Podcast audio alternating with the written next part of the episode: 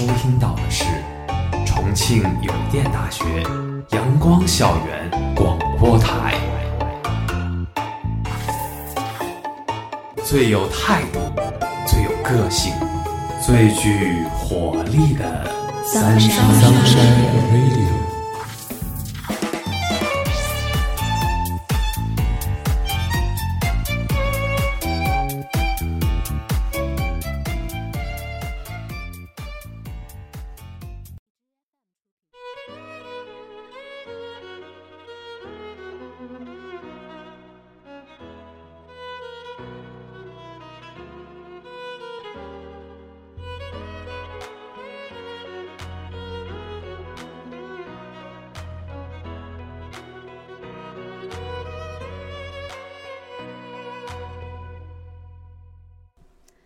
亲爱的听众朋友们，大家中午好，欢迎收听今天的阳光校园广播台，我是主播可乐，我是主播龙猫。我们今天的节目是南北方的冬天。在上个周六，也就是十二月七号，是一年中第二十一个节气大雪。它的到来也意味着天气更冷，降雪的可能性比小雪的时候更大。大雪节气已经过去，万物潜藏，繁忙的农事活动基本已经结束。人们会开始做一些腊肉或者腌肉，预备过年的时候享用。如果下雪的话，出门赏雪、滑冰也是个不错的选择。而各地的大学生们正经受着不同地区冬天的考验。说到冬天呀，许多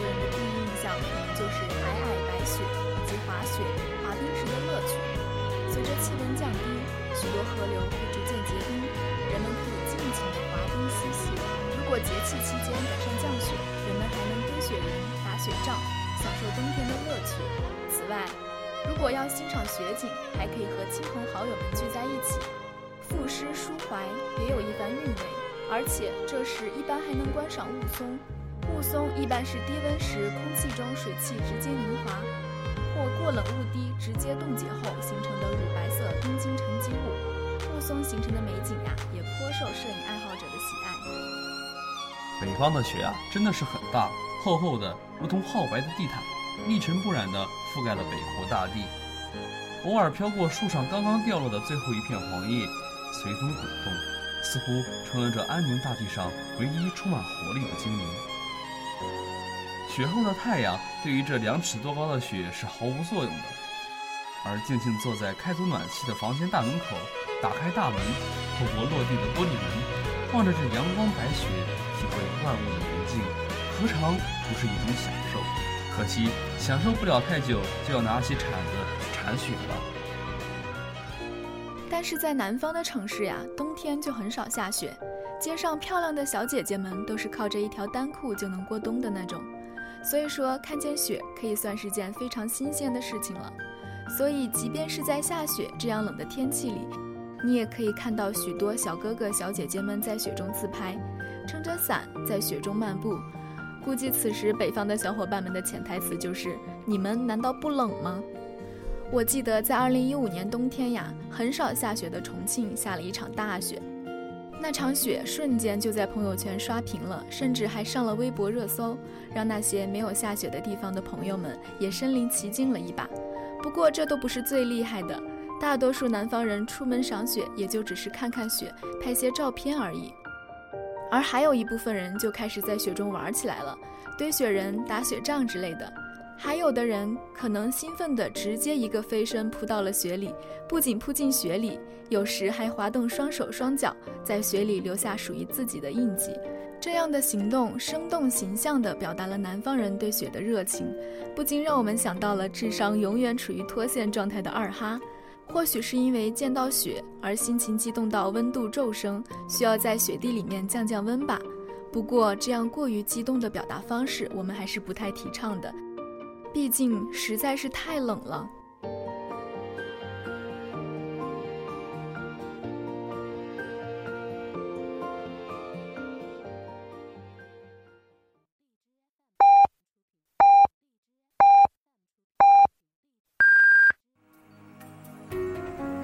现在是北京时间正午十二点整您收听到的是重庆邮电大学阳光校园广播台。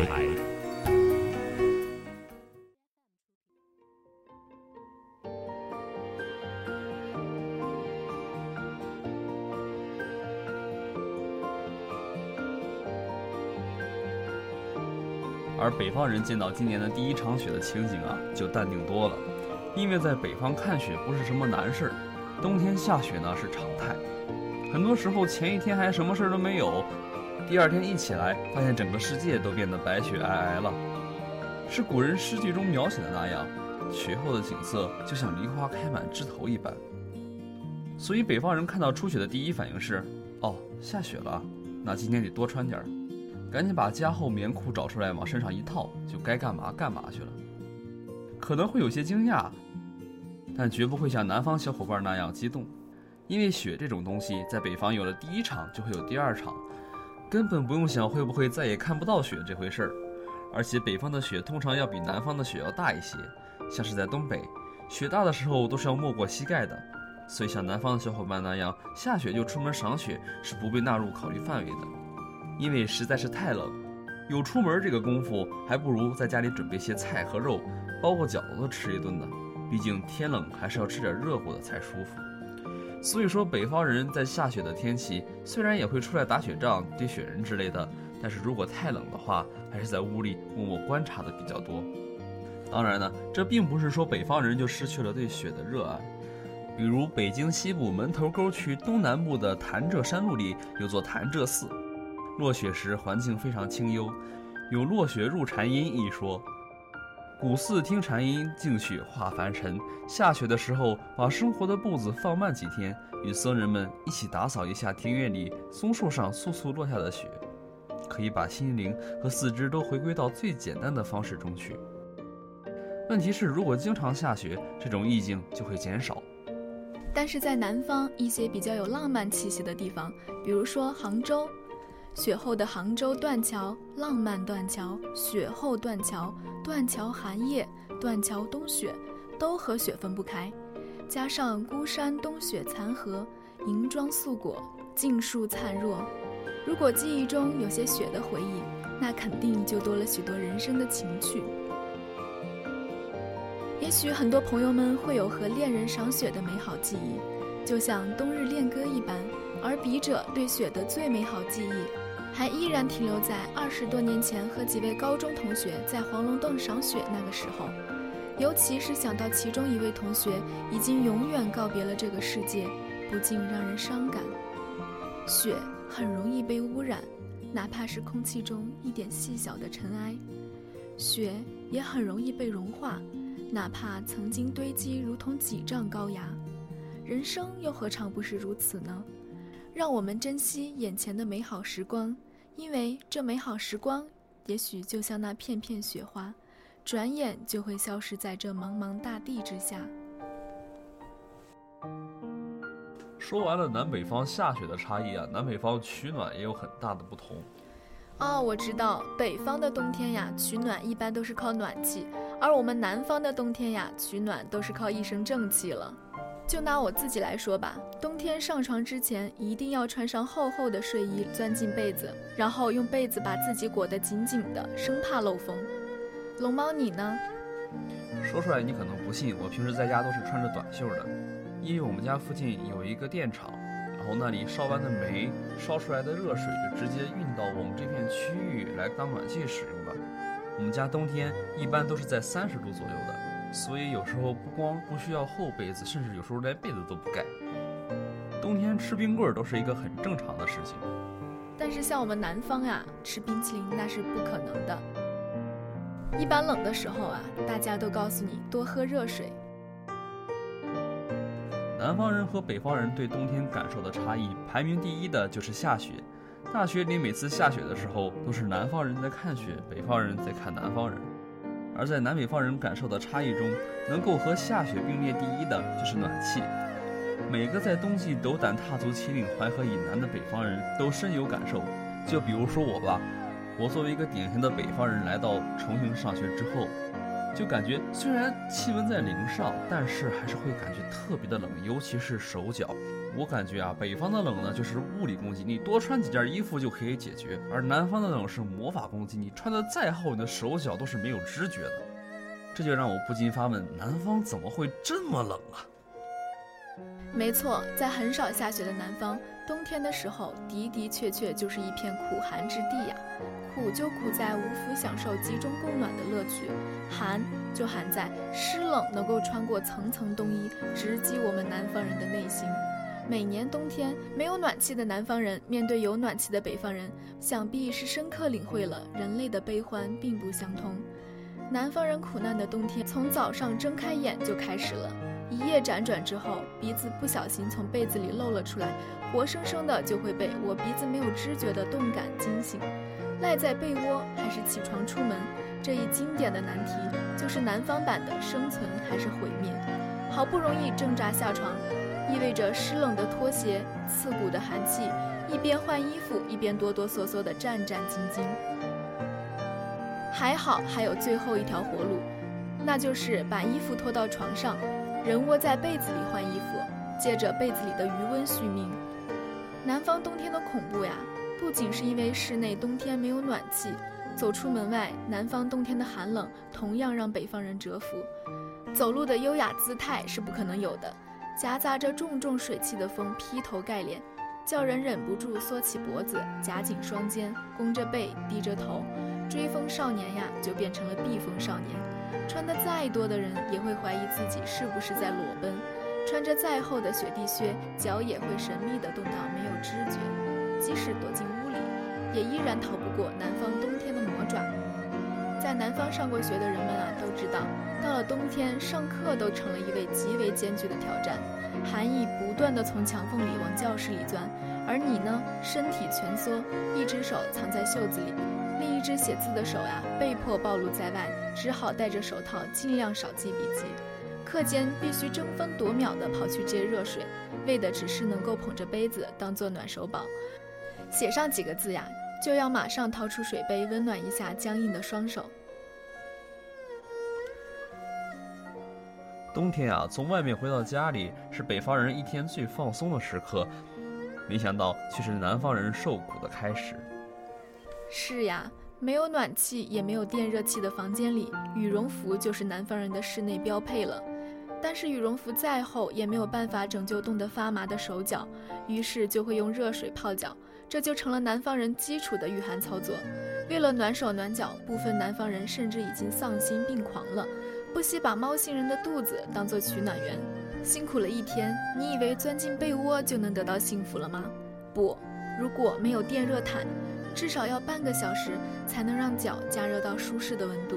睡前如果不把被子拉高盖过鼻子，吸入的室内寒冷空气保证让你一夜难眠。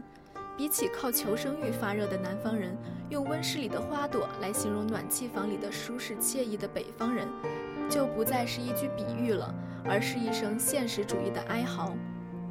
而我一个面对冰天雪地也不露怯色的北方人，来到南方后也经常感叹天气预报都是骗人的，温度连零下都没有，怎么感觉比北方还冷？别说来自北方的狼在南方冻成狗，就说一个真实的新闻，在成都的冬天，动物园里的企鹅都是需要烤暖气的。北方的寒夜里四季如春，南方的艳阳里大雪纷飞。如果用来形容南北方冬季体感温度，倒是非常的恰当。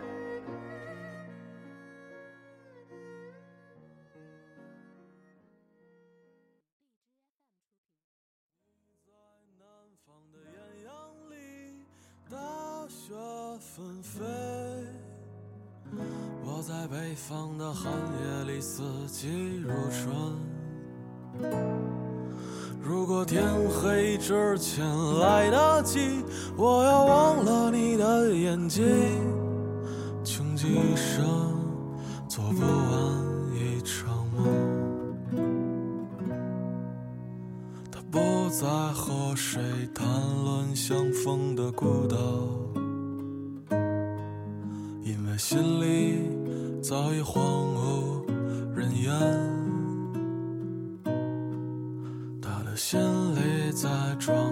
家一个家，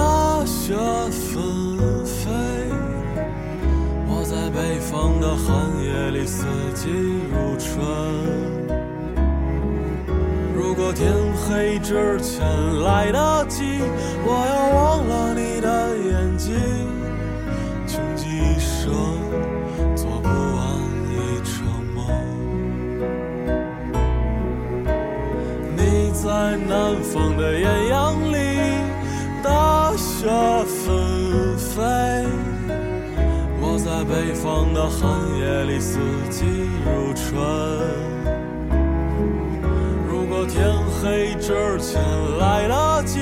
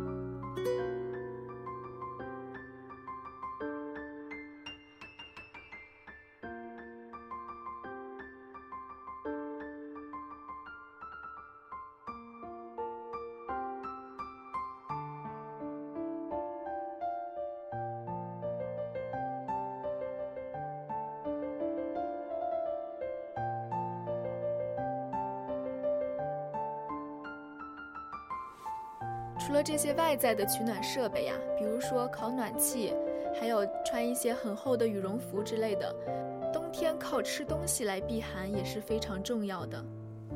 真的是这样，冬季是进补的好时节，素有“冬天进补，开春打虎”的说法。吃一些进补的食物呢，能提高人体的免疫能力，促进新陈代谢，使畏寒的现象得到改善。冬天进补还能调节体内的物质代谢，使营养物质转化的能量最大限度地贮存于体内，有助于体内阳气的生发。俗话说“三九补一冬，来年无病痛”。在我们老家呢，就有冬吃萝卜夏吃姜的说法。这里我说几个北方很有特色的御寒食品。头一个胡辣汤，这种美食好吃的地方就在于它的汤底。虽然胡辣汤的汤底是用豆腐皮儿加上粉皮儿还有淀粉等食材一起熬出来的，再放点胡椒，但是吃起来就很舒服了。这种美食在大冬天吃是最好的，而且是越冷的时候吃越爽口。几口汤下去，全身就暖暖的，一点都不会觉得冷。有些北方人呢，都喜欢早上的时候去集市喝一碗胡辣汤。有些人一碗不过瘾，还要再吃一碗。不过呢，吃胡辣汤的时候，一般都要就着油条啊、油旋啊、小饼啊这些东西一块儿吃。再一个呢，就是萨汤。萨汤跟胡辣汤类似，比胡辣汤更浓稠，里面打上鸡蛋，加上一些牛肉或者羊肉，就是牛萨或者羊萨。这个萨字呢，是左边一个米，右边一个申，是山东临沂的小吃。再有呢，就是东北的炖菜。东北人喜欢吃炖菜，这几乎是人尽皆知的。家家户户都有一口亮黑的铁锅，据说用铁锅煮出的菜味道好，有汤有菜还能补铁。说到炖菜，大家都能说出一两道，比如什么小鸡炖蘑菇啊、猪肉炖粉条之类的。东北麻辣烫也算是一种。铁锅炖呢，就是将这些炖菜的制作过程呈现出来，边做边吃，食材的变化和味道更富有层次感。食材的选择上更像是乱炖，可选择的食材更加多样和细致，食物趁着刚出锅还热乎着就可以吃了。如果北方吃炒菜的话，冷得很快，而且吃到嘴的时候对肠胃也不好，所以他们就会在吃饭的时候将菜和一些调味品炖成一锅，然后直接喝下去，这样子会很暖身体，而且又比较方便快捷，没有那么繁琐，也没有南方人吃饭那么讲究。最后一个我想说的是羊汤，就是字面的意思，把羊骨头熬成汤，可以放羊杂，也可以放羊肉，就上一些主食和小菜，这就是一顿饭了。哎，可乐，那么南方冬天都会吃些什么呢？我的很多北方的朋友啊，来到南方上大学后，都会问这个问题。他们都问你们南方人到底是靠什么东西来抗寒呀？我都会骄傲地告诉他，那就是火锅啦。不管再冷，吃上一次火锅，全身都会变得非常的暖和。火锅可是咱们南方冬季的代表食物，一到寒冷的冬天呀，约上三五成群的好友，不管是在家里还是在火锅店，都可以吃个尽兴。这时候哪里还有什么寒冷可言呢？因为在南方呀，冬季没有暖气，要么穿的就像个皮球，要么就是靠抖。虽然没有暖气，但是总有那么一个时刻，大家都可以短暂的忘记寒冷，那就是大家围坐在一起吃一次热气腾腾的火锅了。一片蘸着油碟的毛肚，吃上一口，瞬间就变得十分的暖和，在心灵上得到了非常大的慰藉。而且吃火锅呀，还有很多不同的滋补功效。秋冬的时候吃火锅，不仅可以御寒，还能够养胃，尤其是牛羊肉火锅，有暖胃的作用，可以说呀是秋冬时节滋补的佳品呢。不仅如此，它还可以驱风除湿，排除体内毒素，能保证人体全面的吸收多种微量元素和矿物质。就拿我自己来说吧，我就非常喜欢在吃火锅的时候涮羊肉，因为羊肉呢是温热性的。吃了之后呀，可以御寒保暖。刚出锅的鲜嫩的涮羊肉，搭配上调制好的麻辣的油碟小料，一口咽下去呀，味蕾的满足感就会蔓延到全身。当冬天的第一场雨落下的时候，挂满红灯笼的姜母鸭店便如一夜春风一般开满大街小巷。这些姜母鸭店通常都有个接地气而且霸气十足的名号，诸如霸味、帝王。仿佛越是庶民的吃食，越是能够在气势上占得上风。姜母鸭的姜母即为老姜，基本的做法是先用麻油翻炒老姜和鸭肉到熟，再加入米酒和滋补的中药材进行熬煮。制作姜母鸭，姜要选取两年以上的老姜，鸭子必须要饲养到一百二十天以上，正值青壮年的红面番鸭。这种鸭的肉质坚韧耐煮炖，在酒和麻油的作用下，鸭肉久煮不柴，充满干香。每一间姜母鸭店都有一套鸭肉和老姜的黄金配比秘方。小杨的店用甘蔗取代米酒，照顾驾车的食客。在后厨呢，筐里堆满了熬完高汤的红甘蔗和老姜的渣子。楼上另有专门的汤锅室熬煮高汤。大锅要熬上三四个钟头，每天是生意好坏，至少得熬上四五十锅。这样的姜母鸭不掺杂任何味精和甜味剂，所有的甜味都来自鸭肉和甘蔗。姜母鸭店远比不上其他门类的火锅店那么精致和花样繁多，却是台湾人最庶民的生活缩影。正如美食作家江童曾这样描述姜母鸭。我爱上的不仅是食物，更是一种深度、一种活跃的庶民文化。天沉沉地暗下去，姜母鸭店的红灯笼却越发的亮起来。低矮的桌凳铺开店内，延伸到人行道上，人们围坐在冒着白烟的陶瓮和炭炉前，忙不迭地捞起、咀嚼鸭肉，或者大口大口地吸溜着一碟麻油面线。没有人有空看手机。既是因为姜母鸭是如此寻常的庶民食物，又因为它的美味足以拯救你在寒冷冬日里的身心灵。这个周天就是冬至了，在北方啊，冬至一般都会吃饺子。俗话说“好吃不过饺子”，在寒冷的冬至吃上一盘热乎乎的饺子，庆祝冬天的正式来临，也为面对接下来寒冷的冬天积蓄了精神力量。冬天的早晨。当我揉揉惺忪的睡眼，打开窗户，一缕阳光照进来，淡淡的，暖暖的，像是母亲用手轻轻地抚摸着我的面颊，温暖充满了我的全身。我情不自禁地朝着阳光的方向望去，看阳光为窗外的桂花树披上了一件金色的外衣，看阳光洒在湖面上，泛起点点金光。就像是冬姑娘眼里的秋波，我莫名的想起了春天，不能停歇的双手偶尔合十，向来年祈求平安和幸福。今天的节目到这里就结束了，我是主播龙猫，我是主播可乐。如果你想收听我们的更多节目，欢迎在荔枝、网易云音乐搜索“重庆邮电大学阳光校园广播台”。如果你有更好的意见或者建议，可以在新浪微博搜索“重庆邮电大学阳光校园广播台”，或者关注我们的官方微信公众号 “Sunshine Radio”。重庆邮电大学阳光校园广播台，更多精彩等你来。